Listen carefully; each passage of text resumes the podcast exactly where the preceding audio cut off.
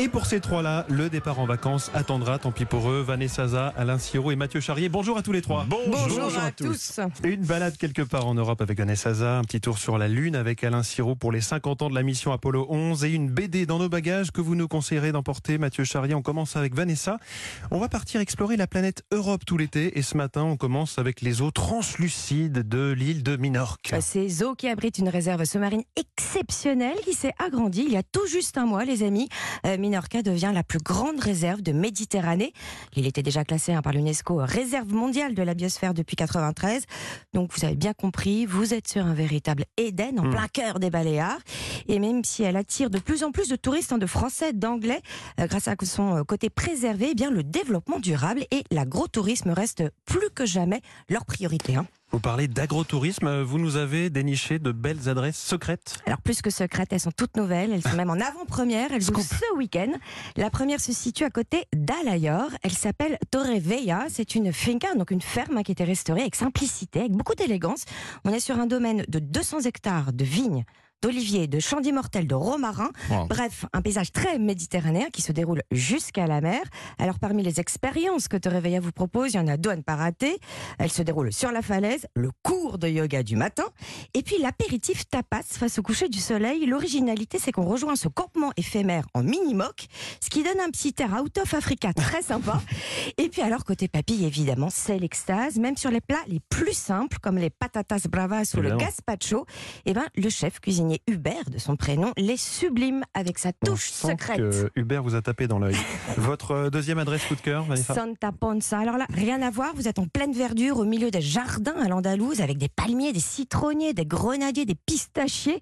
Euh, et là, tout ce qui pousse atterrit directement dans votre assiette. Il y a même une surprise, mais je vous en dis pas plus. Ah ce qu'il y a de fabuleux dans cette Cinca, euh, qui elle est très coloniale, c'est que c'est l'âme historique de l'île. Cette terre abrite en fait un trésor, les fameuses carrières de pierre où les Minorquins ont extrait les pierres de Marès pour construire leur maison pendant deux siècles. Hein, ces maisons toutes blanches. Et ce sont de très belles nouvelles adresses qui viennent compléter la collection des hôtels du domaine de Fontenil pour ceux qui connaissent. Euh, Vanessa, vous nous donnez quelques conseils pour réussir notre voyage à Minorque? Alors, si on aime l'architecture, on visite Ciutadella pour les églises les mhm. palais. Certains d'entre eux ont d'ailleurs gardé des traces de l'occupation britannique avec leurs beaux windows. Euh, pour ceux qui aiment marcher, enfin moi c'est pas mon cas, mais bon, fait le tour de l'île sur le Camille des Cavals. 184 km de randonnée quand même. Hein. Mhm. Et puis chaque été, les villages organisent tour à tour leur fête traditionnelle pour célébrer la star insulaire, le, cheval Minorquin, le, beau cheval noir Minorquin, et c'est spectaculaire à vivre. Puis sachez, euh, pour info, que, que Minorque est aussi une île qui se vit toute l'année. C'est pour ça que EasyJet et Transavia ont multiplié les vols. Merci Vanessa. Allez un petit peu plus loin, un tout petit peu plus loin, la Lune, notre satellite naturel. Alain Sirou nous en parle tout l'été, 2019, 50 ans après les premiers pas d'un homme sur la Lune. Alain, une drôle de question que vous nous posez ce matin. Et si la Lune n'existait plus? Ben euh, et si tout d'un coup elle disparaissait du ciel, que se passerait-il? Voilà une question insolite euh, pour déguster euh, le temps d'un été cette, cette chronique que vous nous faites, Alain Sirou. Qu'est-ce qui se passerait si la Lune n'était plus là? Alors la première chose, c'est que bah, il y aurait plus d'éclipse, par exemple. oui, bien sûr. Un, plus d'éclipse de soleil, plus d'éclipse de lune, et plus de façon de se rendre compte que la Terre est ronde, par exemple. Pourquoi? Bah Parce que quand il y a une éclipse, projection qui Voilà, quand il y a une éclipse de lune, ah. vous voyez l'ombre de la Terre qui se projette sur la lune. Si on avait une façon... quoi. Hmm. Bah voilà, pas d'éclipse de soleil. Ça veut dire aussi que on ne verrait plus la nuit le jour et on ne verrait surtout plus la couronne solaire, c'est-à-dire son atmosphère qui l'entoure. Bon, ça, vous me direz, c'est une affaire d'astronome, très bien. Hmm. Mais il y a plus que ça. Il y aurait plus de grandes marées. Ah bah oui, c'est peut-être différent. Pour, ah ramasser les, pour, ramasser les, coquillages Alors, il y aurait toujours des marées, parce qu'en fait, les marées, c'est une conjugaison de la Lune, hein. de la Lune et du Soleil. c'est les forces d'attraction. Hein. Et la Lune compte pour deux, alors que le Soleil compte pour un.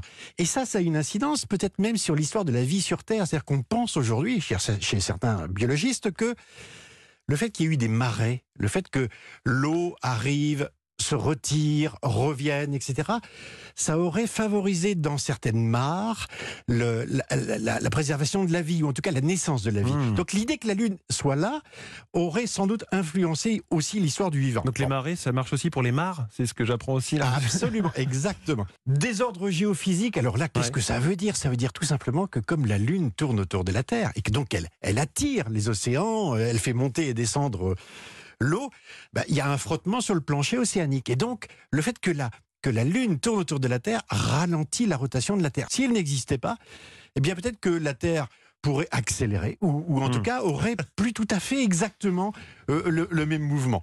Alors, évidemment, je regarde Mathieu parce que on pourrait en discuter longtemps. C'est, on, aurait aussi, si la Lune n'était pas, on n'aurait plus de bons mots. Euh, et il y en a un que je cherche toujours à identifier. Vous allez me dire, moi je l'avais attribué euh, euh, à Audiard qui disait il est con comme la Lune, mais chez lui il n'y a jamais d'éclipse. mais il paraît que c'est pas Audiard. Si, si, on mettait les cons en orbite, t'as pas fini de tourner. Voilà, exactement. Bon, il n'y aurait plus nécessairement de bons mots. Il y aurait sans doute non plus de bagarre avec ceux qui pensent que, comme Laurent Cabrol, qu'il faut planter à la Lune montante ou à la Lune descendante. on se serait bagarré sur les accouchements de la pleine ah bah Lune, sur les fous, sur les accidents, etc., etc. Bon, évidemment, il n'y aura plus non plus de, de clair de lune, de poésie, de musique qui célèbre l'astre de, de nos nuits, euh, dont euh, on pense qu'il accompagne la Terre depuis sa naissance. Merci Alain Sirou. Allez, c'est votre tour, Mathieu Charrier, pour une idée de bande dessinée euh, à emporter cet été sur la plage ou dans la voiture pour la route des vacances. On commence avec une histoire de monstre. Oui, moi, ce que j'aime, c'est les monstres fauves d'or au dernier festival d'Angoulême, qui est la récompense suprême en bande dessinée. Il faut dire que c'est tout simplement, à mon sens, l'une des meilleures BD de l'année. Elle est signée Émile Ferris, qui est une femme. Mhm. Nous sommes dans le Chicago des années 60 une fillette, Karen, âgée de 10 ans, vit dans un immeuble miteux, ses voisins, des immigrés, des déshérités. Il y a aussi sa mère, célibataire pleine de superstitions, son frère, petit voyou séducteur, et puis des BD d'horreur qui s'entassent dans cette chambre. C'est ce qu'elle aime le plus, ces BD d'horreur, jusqu'au jour où sa belle voisine est retrouvée morte, une balle dans le cœur, avec toutes les portes de l'appartement, figurez-vous, fermées mmh. de l'intérieur. Alors suicide, meurtre, Karen va enquêter. Le livre que vous n'arriverez plus à lâcher fait 416 pages. Le dessin est faussement enfantin, c'est mmh. dessiné avec un simple stylo bic sur, euh, vous savez, ces cahiers euh, à carreaux qu'on avait quand on était à l'école. On voit les carreaux sur la On voit les carreaux sur la ah bande dessinée. C'est franchement charme. Non mais c'est magnifique. Ça donne vraiment une perspective euh, à tout ça. Très vite, on dépasse cette première impression pour plonger dans une vraie BD sociétale. Il n'y a pas de gentil, il n'y a pas de méchant, il y a juste de l'humain, des âmes, parfois un peu tordues, il faut bien le dire. C'est une BD sur les déshérités, sur les oubliés, sur ceux qui, souvent, vous savez, on sont considérés un peu comme des fous. On dit, oh, lui, il est fou, on le laisse dans son coin. Hum. Et puis, il y a l'histoire dans l'histoire en plus qui est géniale parce que l'auteur, vient de publier cette BD à 55 ans. C'est sa première BD. Elle a failli mourir quand elle en avait 40, piquée par un mystérieux moustique. Elle était complètement fauchée, elle était SDF. Sa BD a été refusée par 48 éditeurs avant de oh. devenir un vrai phénomène mondial. Trois Eisner Awards. Ça, c'est ouais, ça c'est l'équivalent des Oscars. Et puis en France, donc, ce Fauve d'Or, elle est sortie chez un petit éditeur qui s'appelle Toussaint l'Ouverture. Moi, ce que j'aime, c'est les monstres. C'est un peu gros pour le mettre dans la valise, mais franchement, ça vaut le coup. Mmh.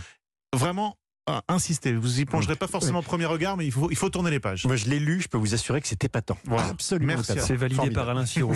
Mathieu Charrier, au Festival d'Angoulême, vous aviez aussi découvert une BD consacrée à la question de l'autisme. Oui, qui s'appelle Tête drôle de coco, qui avait reçu le prix Révélation. Alors ça, c'est signé Emily Gleason et elle raconte le quotidien de son frère, en fait, tout simplement atteint du syndrome Asperger. Ce qui est assez dingue, c'est que chaque journée, en fait, est rythmée, millimétrée à la minute près pour pas qu'il soit déstabilisé, parce que sinon, il perd complètement mm. pied, jusqu'au jour où, pas de chance, sa ligne de métro est en travaux. Et là, il se retrouve dans un grand inconnu, ponctué de rencontres, d'imprévus, de beaucoup d'humour finalement. C'est la force de cette BD, c'est qu'on comprend le quotidien de ceux qui ont ce syndrome évidemment, mais aussi de leur famille, sans tomber jamais, jamais dans le misérabilisme.